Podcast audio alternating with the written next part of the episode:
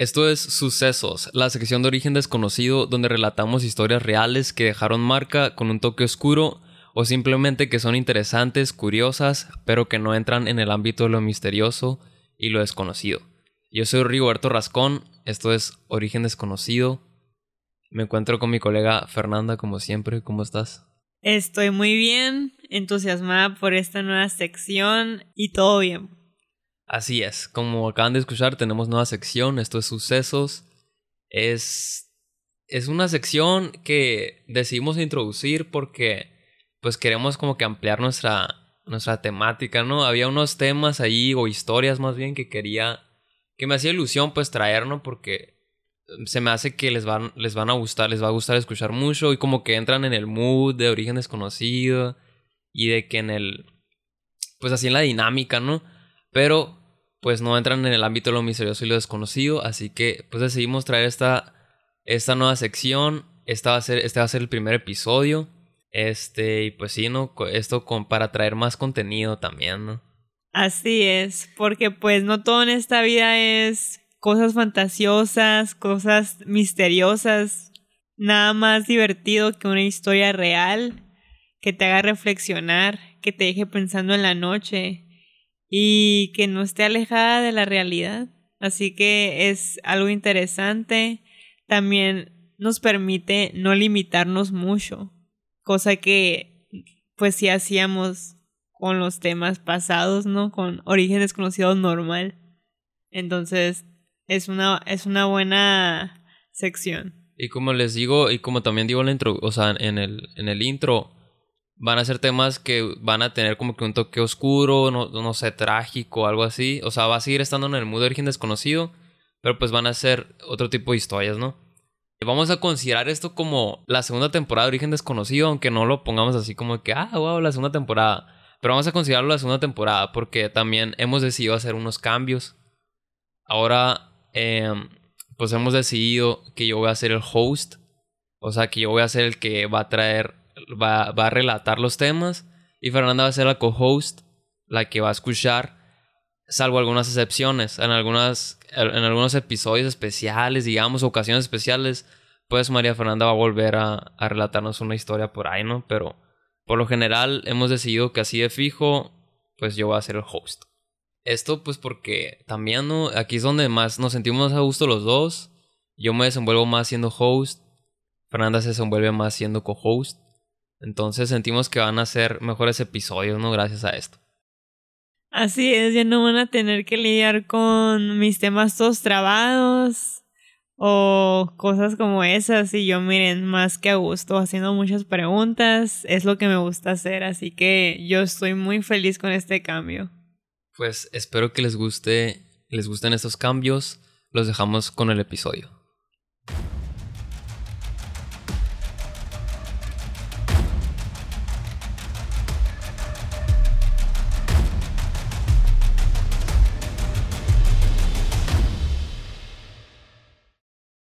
Luis Resto nació en Juncos, Puerto Rico, el 11 de junio de 1955.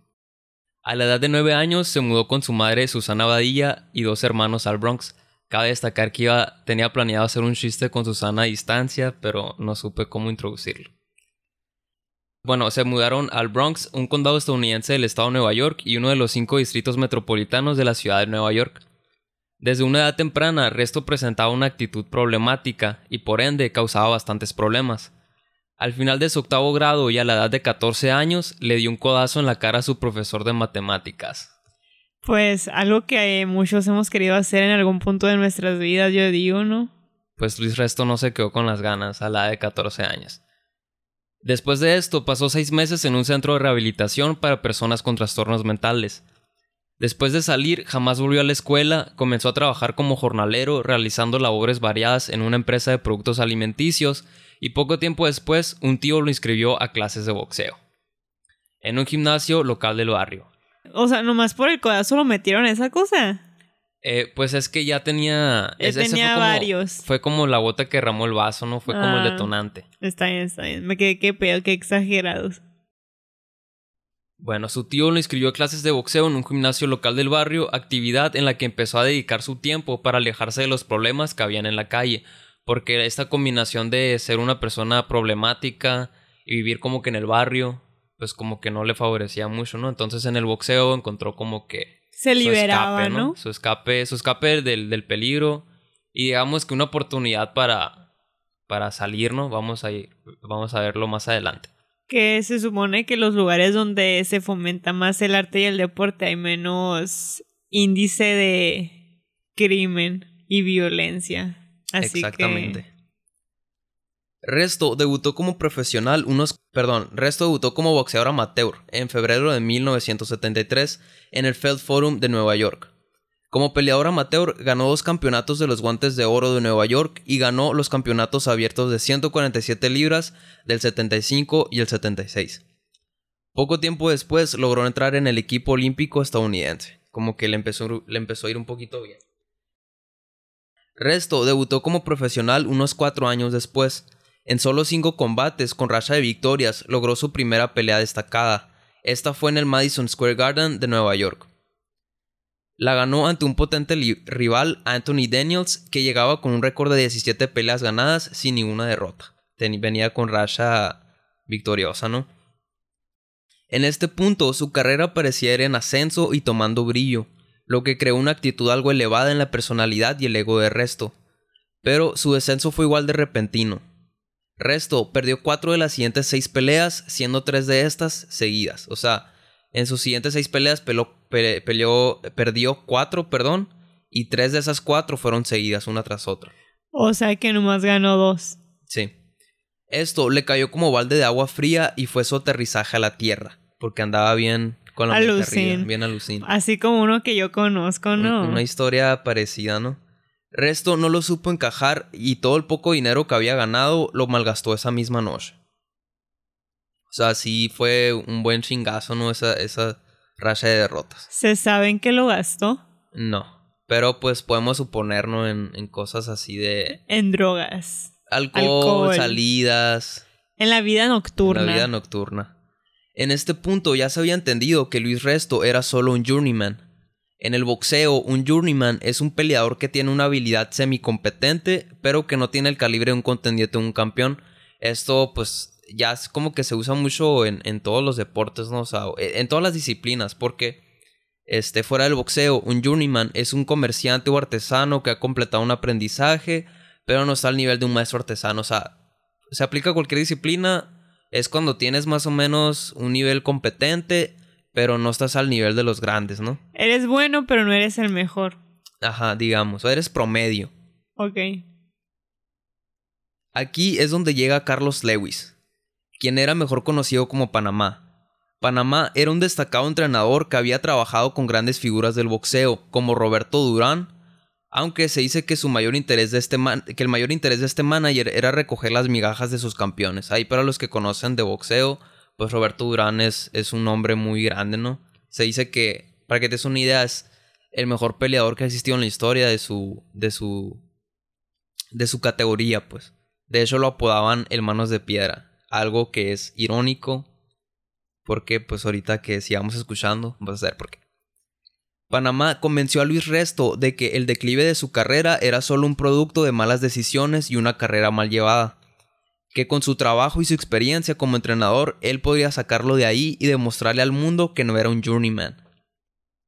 Aquí Luis Resto recuperó confianza, obviamente se, se creyó todas las palabras porque él, él juraba que era que era más de lo que en realidad era, ¿no? Claro. Mejoró notoriamente su estado físico y su técnica. Incluso volvió a conseguir una victoria, aunque contra un boxeador eh, poco conocido. Aún con esto, y aunque Panamá y él mismo estaban convencidos de que era un campeón, para el resto del mundo, Resto era solo uno más del resto. aunque había mejorado notoriamente sus habilidades, aún carecía del aspecto más importante del boxeo, que es obviamente el de la pegada, ¿no? De tirar chingazos. Eh, ahorita te iba a preguntar si el Panamá era mejor que el Canelo, pero ya dijiste que según su categoría. Bueno, el, el Panamá es el entrenador que entrenó a Roberto Durán, pues. Sí, pues. Ajá. La carrera de Lewis no había sido exenta de controversias, no había eh, estado exenta, perdón. Pocos meses antes de acercarse a Resto, había sido protagonista de una peculiar polémica. Pryor, quien era un boxeador de Lewis, se encontraba defendiendo su título ante el nicaragüense Alexis Arguello. En el descanso entre el round 13 y 14 y con ambos boxeadores agotados, un micrófono de la transmisión de una televisora captó a Panamá pidiendo a Ari, Ari Curley, uno de sus asistentes en la esquina. Cito sus palabras. Dame la botella. No, esa no, la que mezclé. Entre atenciones e indicaciones en el descanso, Pryor, el boxeador, tomó de la dichosa botella.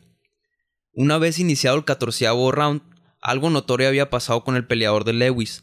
Regresó al round prácticamente renovado y noqueó con facilidad al nicaragüense, quien estuvo cuatro minutos inconsciente sobre la lona. O sea... ¿Qué le habrá metido a esa botella? Eh? Yo quisiera saber. Exactamente. Eh, esa, esa fue una polémica muy grande, ¿no? Porque incluso lo grabaron, pues, de que dame la botella, no, la que yo mezclé, y después andaba bien pilas, ¿no? Y no lo descalifican o no le retiran su cargo de entrenador o algo así. Para ahí vamos.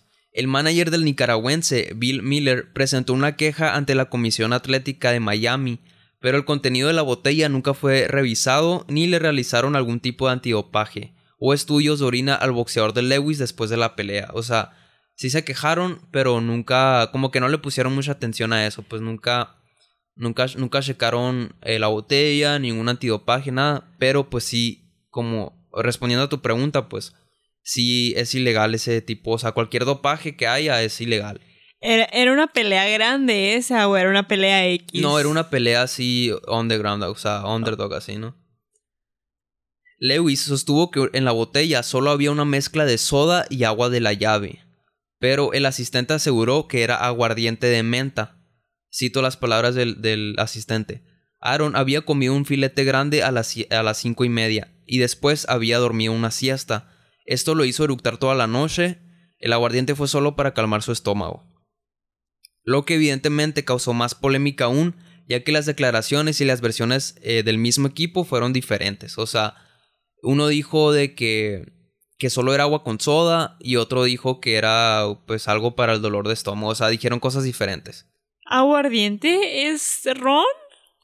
Eh, no, el aguardiente, según yo, es como. No sé, la verdad desconozco. Pero, es alcohol, tal vez, tal vez, sí sea, tal vez sí sea alcohol, tienes razón. Yo no sé por qué yo eh, cuando leí eso me imaginé como tipo será acá. Ah, Simón. Pero no estoy ahora que lo dices, estoy seguro que sí es una bebida alcohólica. Bueno, desconozco. Nunca se pudo confirmar si la botella contenía alguna sustancia ventajosa y nunca se supo qué pasó. William Ray Collins Jr., o mejor conocido como Billy Collins Jr., nació el 21 de septiembre de 1961 en Nashville, la capital del estado de Tennessee en Estados Unidos. Hijo de Billy Ray y Betty, fue criado por su padre Billy de origen irlandés en una pequeña cabaña en Antioch una localidad suburbana ubicada aproximadamente a 19 kilómetros al suroeste de Nashville.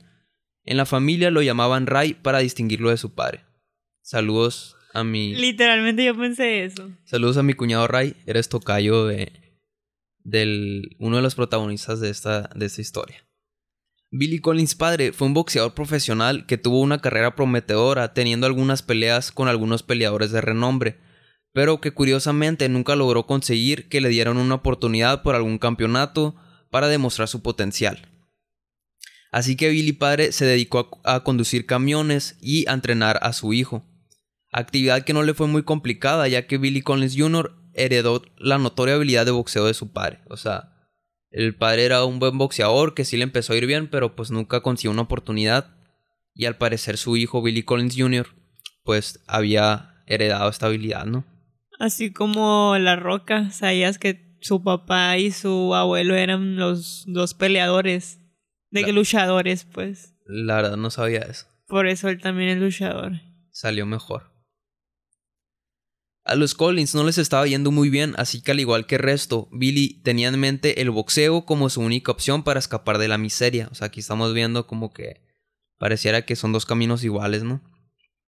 Después de llevar una sólida trayectoria en el boxeo amateur, ganando 101 de las 110 peleas en las que participó, Billy Jr. debutó como profesional el 2 de diciembre de 1981 a los recién cumplidos 20 años de edad en el Atlantic City, noqueando a Kevin Griffin en tan solo tres rounds.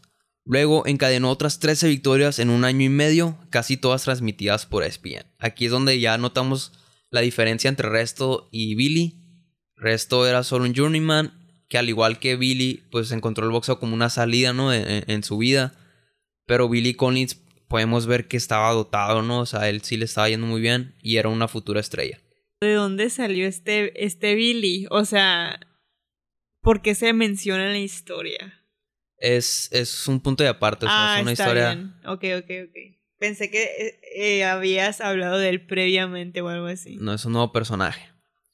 Collins contaba con un peculiar conjunto de habilidades, carisma, valentía, un dominio total de todos los movimientos del boxeo y el don de la pegada.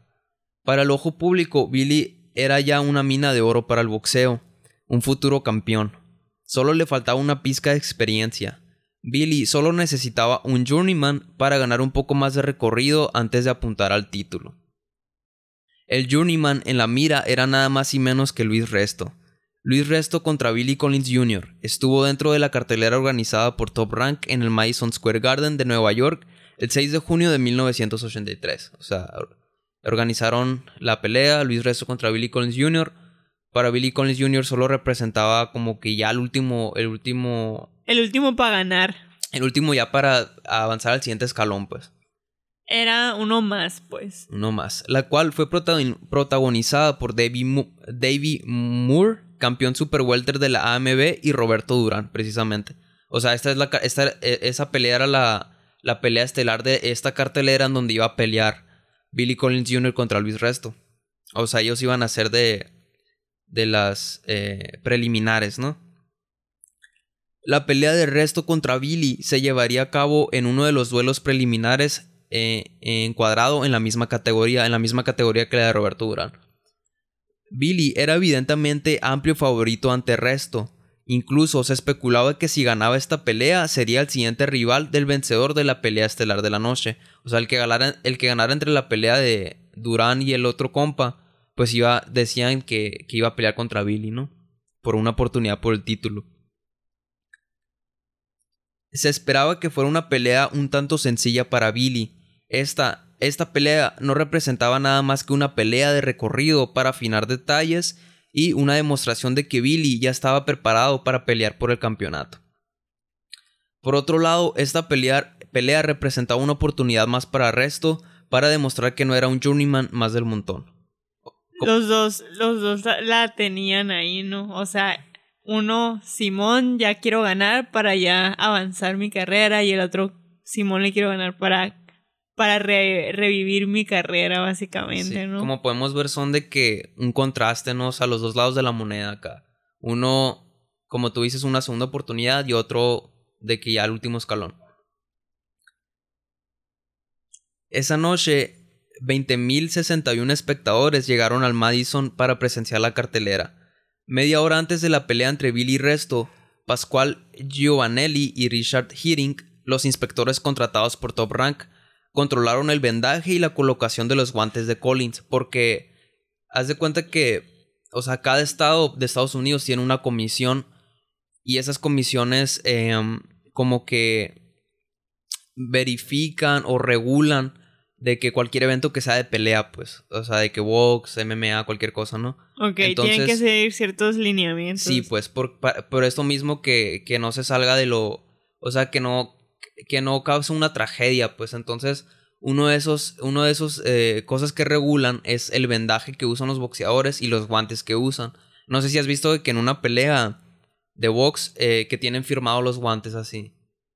Mm. O las vendas. La verdad no me he fijado. Bueno, el caso es de que hay un comisionado que tiene que ir a revisar que el vendaje es correcto, que es legal y aparte los guantes. Entonces por eso les ponen una firma, pues.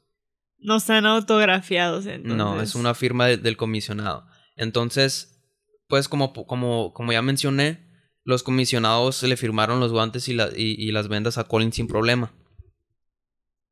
Terminada la tarea, se mudaron al camerino de resto, Ahí Panamá Lewis les pidió más tiempo para listar a su peleador. Cuando regresaron 15 minutos después, el puertorriqueño ya tenía colocado los guantes.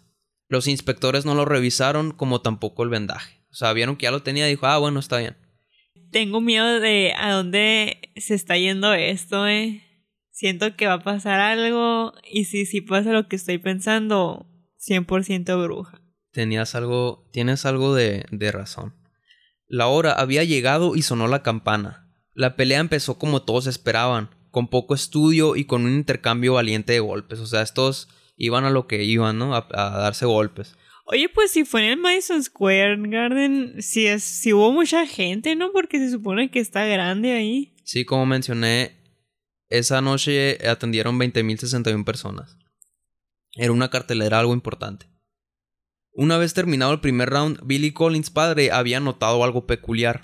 El rostro de Billy Jr. ya estaba notoriamente hinchado, mientras que el de resto seguía casi intacto, habiendo intercambiado más o menos la misma cantidad de golpes. Cito las palabras incrédulas de Billy padre. Es mucho más fuerte de lo que esperaba, mucho más fuerte. Algo no iba bien, pero poco se entendía qué era. El favoritismo de Collins se fue perdiendo tan rápido como comenzó a dibujarse una gigantesca marca morada en su ojo izquierdo en el segundo round. Ya así en el segundo round tenía de que una bolota acá morada, ¿no? Los golpes de resto hacían muchísimo más daño que el que se esperaba. De hecho, era bien sabido que los golpes preferidos de resto eran al cuerpo, debido a su conocida falta de poder en los puños. Ya, ya te había mencionado anteriormente que no tenía el don de la pegada, pues no, no, no se conocía por pegar duro. Entonces, usualmente ese tipo de boxeadores optan más eh, ir al cuerpo, no a las ondas blandas del cuerpo, porque en la cabeza no van a lograr noquear al rival, pues. Es más fácil hacer daño así. Ajá. Pero pues esta noche, peculiarmente, Luis Resto estaba atacando solo a la cabeza de Billy. Pero por alguna razón peculiar, Resto estaba mostrando mucho, mucho poder y se podía permitir martillar el rostro de Billy sin ningún problema. Durante el descanso entre el tercer y el cuarto round, el micrófono de la televisora captó las palabras de Billy. Sus, recito las palabras. Sus golpes se sienten mucho más fuerte de lo que esperaba. Se siente como si tuviera piedras en los guantes. La pelea seguía y el puertorriqueño seguía dominando el combate. Otra enorme marca morada decoraba el pómulo derecho de Collins. Ya los dos, el ojo y el pómulo de los dos lados ya estaban bien hinchados y... Ya estaba como carne molida. Estaba bien dañado. De hecho, si quieren ver eh, pues los show notes de este episodio en Instagram, ahí van a estar pues algunas imágenes, ¿no? Para que vean. Que me queda, fuck, lo voy a tener que ver. Eh, en el séptimo capítulo, la herida del ojo izquierdo comenzó a sangrar. Aún así, Billy aguantó los 10 asaltos en pie, como solo un campeón podría haberlo hecho. No hubo caídas en los 10 episodios que duró el combate, aunque Billy se tambaleó en el último round y estuvo a punto de caer. Ya en el último sí andaba... Estuvo así a nada de caer, ¿no? ¿Cómo es lo del Rock Lee? Lo único que lo mantiene de pie es la fuerza de su voluntad. Sí, algo, haz de cuenta así, haz de cuenta esto pero su rostro enormemente hinchado y sus ojos totalmente cerrados a causa de las heridas y el hinchazón eran prueba del notorio castigo que había recibido. La pelea había terminado, todos los jueces declararon ganador por decisión arresto, siendo esta su actuación más dominante y sorpresiva, porque era totalmente underdog en esta pelea, ¿no? Con la mayor bolsa de su vida, que fueron 10 mil dólares, lo que ganó en esa pelea. Y por ende, la mejor victoria de su carrera, el puertorriqueño del Bronx, con un récord mediocre, acababa de derrotar por puntos al invencible chico de oro irlandés. Porque así le decían. Así le llamaban a, este, ¿no? Mientras tanto, Billy se encontraba consolado por su padre en la esquina, aguantando el dolor de las heridas y con el rostro desfigurado sin entender todavía qué había pasado. Es que. Eh, o sea, su papá era origen, de origen irlandés y por eso le, apodaban el irlandés a, Billy Collins Jr. Sí, sí. Y así iba de que vestió las peleas como irlandés acá. Era pelirrojo de casualidad. Sí. Ahí te va otro punto de aparte. Los guantes de box están diseñados principalmente para evitar lesiones en los nudillos, muñecas y además previenen cortes en el rostro al ser conectado por los golpes. Otra función relevante de estos es reducir la potencia de los impactos para hacer más duraderas las peleas y por ende proteger a los boxeadores.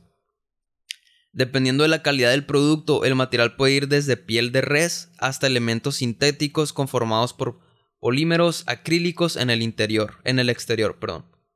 Dentro de los guantes encontramos un relleno espumoso confeccionado por látex o poliure- poli- Poliuretano. Ajá, que es cubierto por forro de nylon. Cabe destacar que algunas empresas realizan todo el proceso a mano. Las marcas más reconocidas dentro del boxeo profesional son Cleto Reyes, Sepol, Winning y Everlast, la cual fue la marca de los guantes que utilizó Resto. La cual es la marca que usó mi mamá en su curso de box con sus guantes rositas. En su entrenamiento de unos dos meses, ¿no? Así es. En la que salió con un récord de 1-0, cabe destacar. Eh, eso es verdad, le ganó una señora, así que trucha ahí, ¿eh?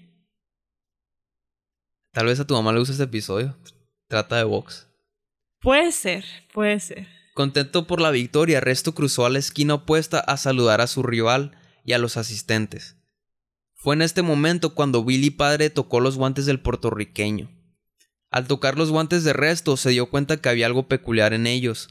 Después de esto se acercó a gritos y bastante sobresaltado al responsable de la Comisión Atlética del Estado de Nueva York, que es la que, la que te digo que regula todos los, todas las exhibiciones de combate, ¿no? Y le dijo, cito, todo el relleno está fuera de los malditos guantes. Está todo afuera. O sea, sintió. El resto fue a saludarlo así de que buena pelea y la madre.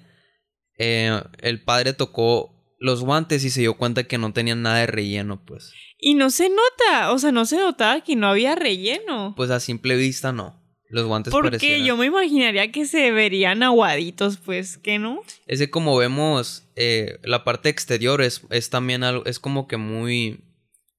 Como que muy durita, pues. O sea. O, o quiero. O más bien como. ¿Cómo se dice? Sólida. Ajá, o sea, de que se mantiene, mantiene su forma, pues. Ok, ok, sí, sí. sí. Entonces, no fue muy notorio en ese No momento. es como que el relleno hace que mantenga la Ajá, forma, pues. Así es, o sea, aún sin relleno mantiene la forma, pues. La reacción de Resto... Ah, no, perdón. El padre de Billy había alegado que Luis Resto no tenía relleno alguno en los guantes, lo cual podría explicar la abismal diferencia en los golpes del puertorriqueño. La reacción de Resto fue algo curiosa. Su cara no era de incredulidad o de sorpresa o de querer entender de lo que, había, de lo que le habían acusado. Su cara fue más bien de un gesto que yo defino como híjole, ya nos cacharon.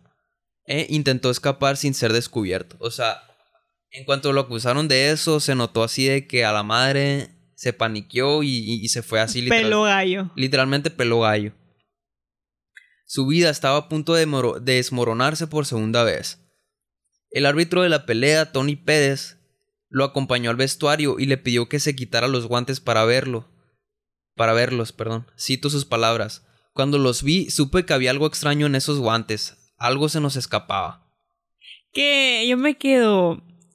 Realmente tenían un trabajo, pues, esos datos que revisan las vendas y los guantes, y no lo hicieron. Literalmente es su único trabajo, pues. Y, y no es un trabajo cualquiera, pues, porque Tú sabes que a eso vas, pues.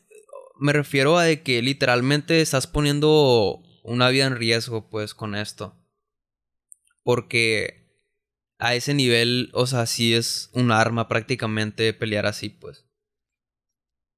Después del combate, John Squarey, quien es el inspector jefe de la comisión, confiscó los guantes del vestuario de resto, los guardó en una caja de cartón y se los entregó a Jack Prenderville, presidente del organismo. Prenderville se los dio a Jack Graham, otro funcionario de la comisión, que los guardó en la cajuela de su carro. Al día siguiente, Graham los entregó a Everlast, la empresa que los había fabricado, para un chequeo completo. Se los anduvieron rolando acá. Ok, ok. Que eso es un punto clave también, ¿no? Se me hace loco que se lo regresaron a la fábrica. Sí, es que querían, querían estar seguros de que, que sí había sido, que no había sido una falla de, de ellos, pues, de la fabricación, pues. Que no estuvieran truqueados. Sí. Los guantes también fueron sometidos a pruebas por el laboratorio de la Academia de Policía del Estado de Nueva York, en Newburgh.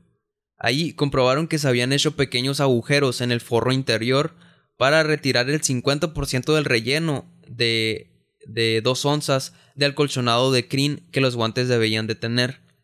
El efecto de la manipulación era bastante obvia. Como podemos suponer, entre menos colchón tengan los guantes, más grande será la potencia de los golpes. Sea, Él fue entrenado para matar, entonces. Sí, o sea.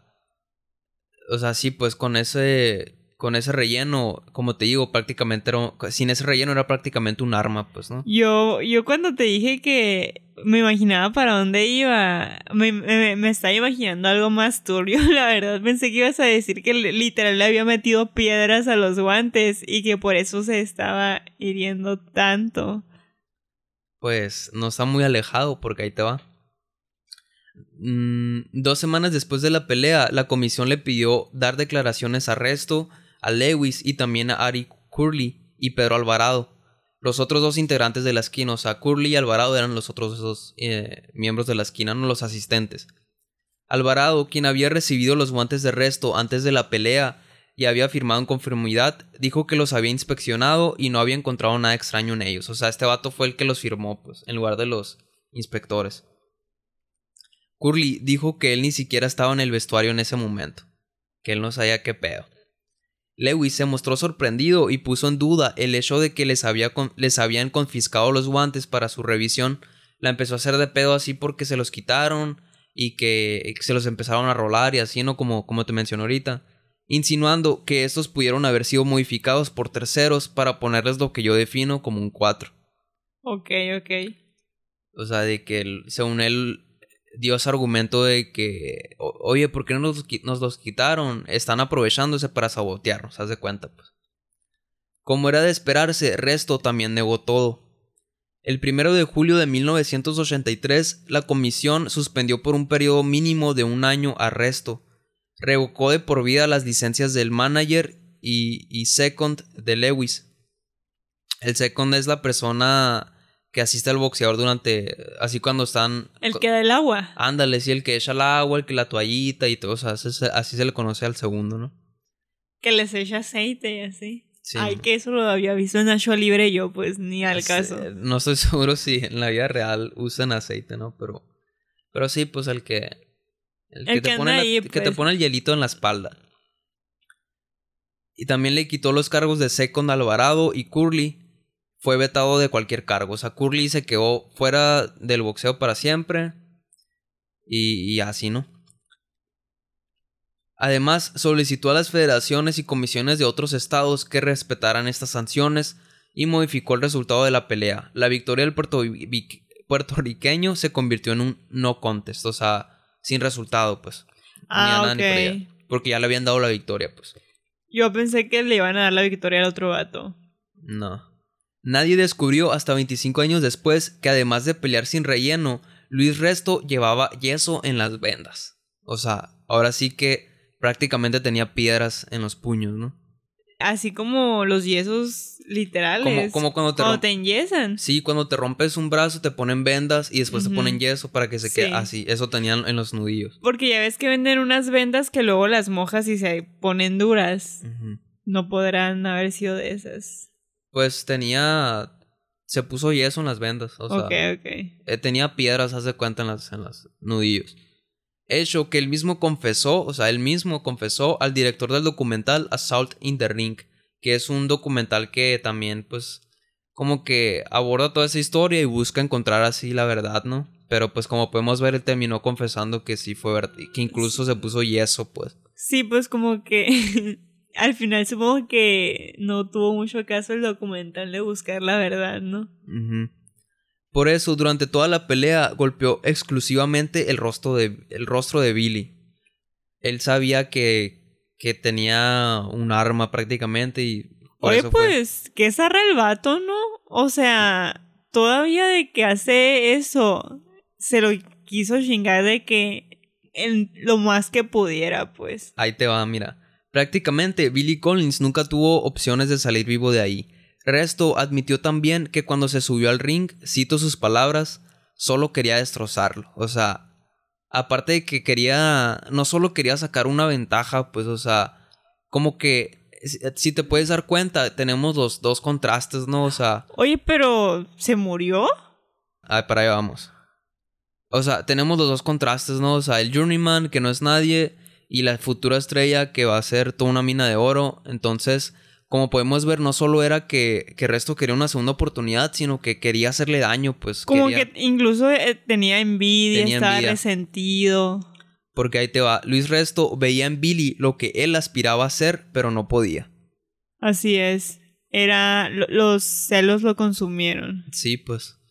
Que tenía enfrente su sueño, pues. Mientras la estafa quedaba en evidencia los y los responsables eran vetados del mundo del boxeo, Billy Ray Collins Jr. también empezaba a alejarse de los cuadriláteros. Durante las siguientes semanas, después de la pelea, visitó junto a su padre a siete oftalmólogos diferentes. O sea, como podemos ver, no se murió, pues, o sea. ¿Los oftalmólogos son de la nariz? No, son de los ojos. Ah, ok, ok. Porque recordemos que tenía esas heridas bien gigantes en los ojos, ¿no? Bueno, visitaron eh, a siete oftalmólogos diferentes y todos coincidieron en que había sufrido un desgarro en el iris del ojo derecho que le provocaría visión borrosa de por vida y por ende le impediría seguir peleando, ya que con una pelea más se arriesgaría a perder completamente el ojo. ¿Qué pasó de lanza, eh? Así es, o sea, literalmente le arruinó, le arruinó la vida a Billy Collins Jr., que iba en ascenso, pues. Pero mínimo no se murió. Billy volvió a Nashville donde le esperaba a su esposa Andrea Morse, a quien había conocido en la secundaria, y también lo esperaba su hija recién nacida, Alicia. Pero ya nada era igual, deprimido y sin su fuente de ingresos, comenzó a trabajar como pintor, pero fue despedido a las pocas semanas por sus dificultades visuales. O sea, sí quedó bien mal de los ojos. Tampoco duró demasiado en la fábrica de bolsas de arpillera, sin boxeo y sin dinero, empezó a volverse demasiado alcohólico y a pelear frecuentemente con su esposa. Además, perdón, Andrea, su esposa, terminó saliéndose del departamento que compartían. Se fue así con, con su hija. La noche del 7 de marzo de 1984, ocho meses después de su pelea con Resto, Collins, borracho y acompañado por su amigo John Duke, visitó a su hermana mayor. Discutió con ella y se peleó a golpes con su propio padre y otro entrenador. Luego abandonó el lugar y se fue en un, su carro, un Oldsmobile Cutlass negro modelo 72, un carro bonito. Apenas unos minutos después, Billy Collins Jr. se estrelló contra un muro de concreto a 109 km por hora, golpeó un árbol y terminó cayendo en un arroyo seco junto a un camino rural. Billy Collins Jr. falleció al instante a la edad de apenas 22 años. A la bestia, 22 años. Estaba súper Era de mi edad, prácticamente. Incluso podría ser que era más joven que yo. Sí. O sea... No sé por qué. Yo pensé que ya tenía unos 40, no sé. Eh, en mi mente, no sé por qué eso parecía, pues. Porque dices que tenía esposa, que tenía una hija. Todo eso como que le da cierta madurez, ¿no? Pero a la vez ya 22 años tenía toda su vida por delante. Sí, era, era un... o sea, la verdad, deja tú la carrera, pues tenía... Su carrera de boxeo, me refiero, sí. O sea, tenía todo un más trayecto, ¿no? Pero si te pones a pensar, desde un principio el boxeo fue su salida, pues de... Fue, fue su oportunidad de salir adelante, pues. Porque como, como podemos ver también, pues son de que los ochentas vivía en un lugar bien alejado de la ciudad, medio rural, entonces no tenía muchas oportunidades, ¿no? De, y, y, menos con esa incapacidad en los ojos, ¿no? Y como podemos ver, pues no murió en el acto, en la pelea, o sea, no murió asesinado, pero pues prácticamente le arruinó la vida, ¿no? Sí, o sea, en realidad no fue mucho el paro que le haya hecho el sobrevivir en ese, en ese round, vaya. Así es. La muerte de Billy Collins Jr. oscureció aún más el panorama para Resto y Lewis, quienes en enero de 1985, con la presión de Collins padre, fueron acusados por el fiscal de distrito de Manhattan de agresión, posesión criminal de un arma, que en este caso serían los puños con los guantes sin relleno y aparte con yeso, que en ese entonces no se sabía que tenían yeso, y de conspiración. Ahí te va por qué. El entrenador también fue acusado de alterar el resultado de un evento deportivo. O sea, fueron todos esos cargos, ¿no? Fue posesión criminal de un arma, agresión y conspiración. Y aparte, pues modificar el... Porque en el deporte hay apuestas, ¿no? Entonces, un fraude. Durante el proceso se fueron conociendo nuevos detalles. Uno de ellos es que antes de la pelea hubo un encuentro en un restaurante llamado Victor's en la que estuvieron Resto, Panamá Lewis y un importante traficante de cocaína. Este hablaba con el entrenador sobre una apuesta en el combate a favor del puertorriqueño. Una apuesta más que arriesgada, ya que Billy Collins Jr. tenía todas las de ganar contra Resto. Cito las supuestas palabras de Lewis. No te preocupes, yo arreglo esto con los guantes. Ok, entonces, aparte tenían ahí una mafia presionándolos para que ganaran. Que igual no, no, no justifica ¿no? lo que hicieron, pero se, se pone más denso todo. Se pone más denso. Y como podemos ver, o sea, viendo un poquito el background de, de Lewis, por eso quise hacer énfasis en eso, que era un, era un supuesto manager que como que les levantaba los, los, los humos a los boxeadores. Pero como te dije, se decía que su interés iba más así para sacarle sus migajas, pues, ¿no? para él obtener algo. Pues. Solamente los usaba, pues. Los usaba. Esta versión no fue realmente considerada por los jueces, pero da sentido al peculiar interés del entrenador por, por un lo que yo defino como loser, como resto. O sea, aquí, aquí, aquí contestas tu pregunta, pues, ¿por qué Lewis se fijó tanto en Luis Resto, pues, o sea, un boxeador que era un don nadie, que nadie le tenía fe y que evidentemente no tenía, no tenía ninguna habilidad, pues, ¿no? Supongo que es también debe de saber que es más fácil de manipular a alguien así. Exactamente. Panamá sabía cómo ganar su apuesta por un journeyman, haciéndolo ganar una pelea contra un gran campeón, dándole la ventaja con unos guantes y sin relleno y con yeso en los puños. Luis Resto, como tú dices, tenía el perfil perfecto para ejecutar su oscuro plan, un peleador con habilidades mediocres, sin muchas luces, sin figura paterna y con mucho orgullo, o sea, súper manipulable, ¿no? Hizo todo lo que Panamá Lewis le pidió para seguir adelante y se creyó, se creyó el falso título de campeón. Literalmente lo usó, lo manipuló, solo para tener este beneficio monetario, ¿no? ¿Cuántos años tenía él? Luis Resto, eh, eh, para ese entonces eh, sí era un poco más grande que, que Lewis, unos, unos cuantos años, no, no tengo exactamente la edad, pero sí 26, ponle algo así, ¿no? Ok. Luis Resto, perdón, el juicio en la Corte Suprema del Estado de Nueva York se llevó a cabo en octubre de 1986 y el jurado encontró culpables al boxeador y a su entrenador de los cargos. Veinte días después de esa decisión, el juez Eugene Nardelli fijó una pena de entre 1 y 3 años de prisión para arresto y de entre 2 y 6 años para Lewis. En 1988, Resto salió de la cárcel y volvió al Bronx. Su licencia para boxear y siendo rechazado por su propia eh, sin licencia para boxear, perdón, y siendo rechazado por su propia familia. Terminó viviendo bastantes años en el sótano de un gimnasio, trabajó como albañil y como empleado de seguridad empezó a beber y a drogarse todos los días hasta que en 2004 su hermana Marta lo rescató y lo dejó vivir en su apartamento. Ese fue el final de Luis Resto.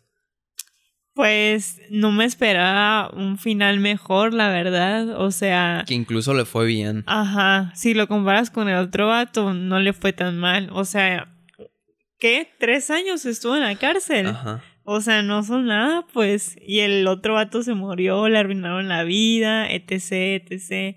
Entonces, no estuvo tan trágico su desenlace.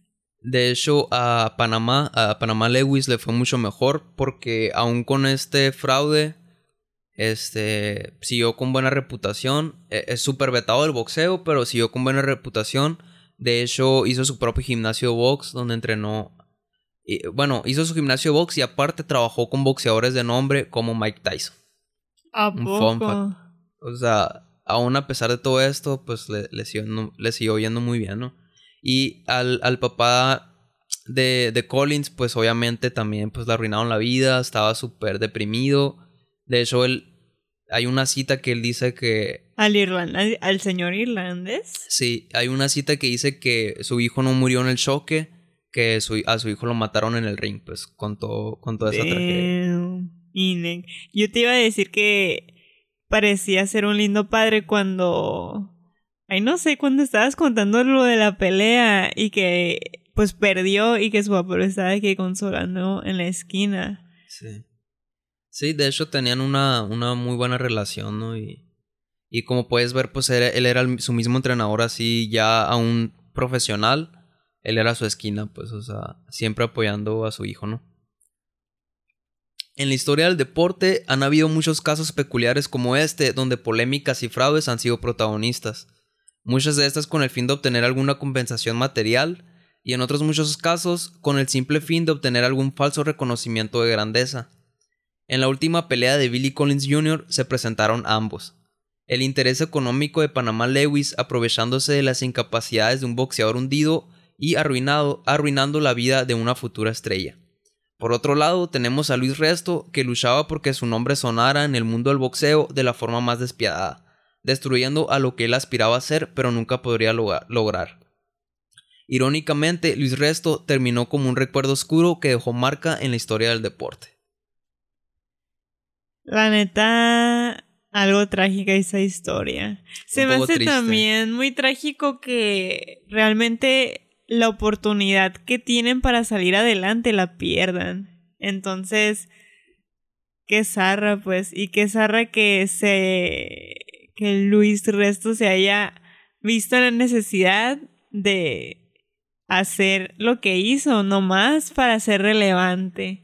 Y, y como podemos ver, como ya habíamos dicho también, pues se salió de eso, pues, o sea, su envidia, sus celos, no sé, también tomar un papel importante, pues. Sí, porque, o sea, ¿qué tanto debes de desear algo para saber que lo que vas a hacer probablemente va a matar a alguien? Pues no, no, no lo puedo comprender.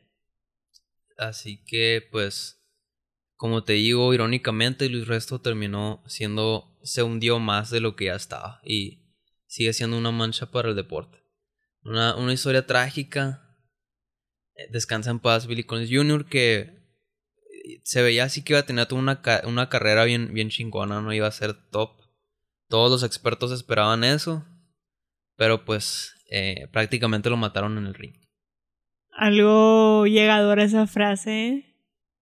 Que, que me, me gustó mucho e, ese, ese cierre, siento que tuvo, tuvo buena escritura ahí.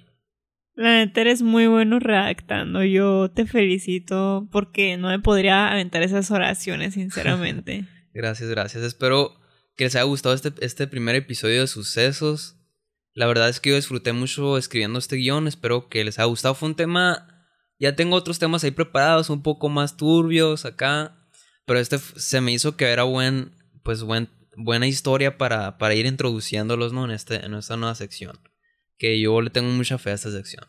Oye, creo que no mencionamos que yo no sé de lo que vas a hablar o sí. Bueno, esta, esta dinámica de, de esta sección también va a ser un tanto diferente. Eh, como podemos ver, pues vamos a ir abordando la historia poco a poco. Fernanda no va a tener idea de, que, de qué va a ser la historia ni de qué va a tratar.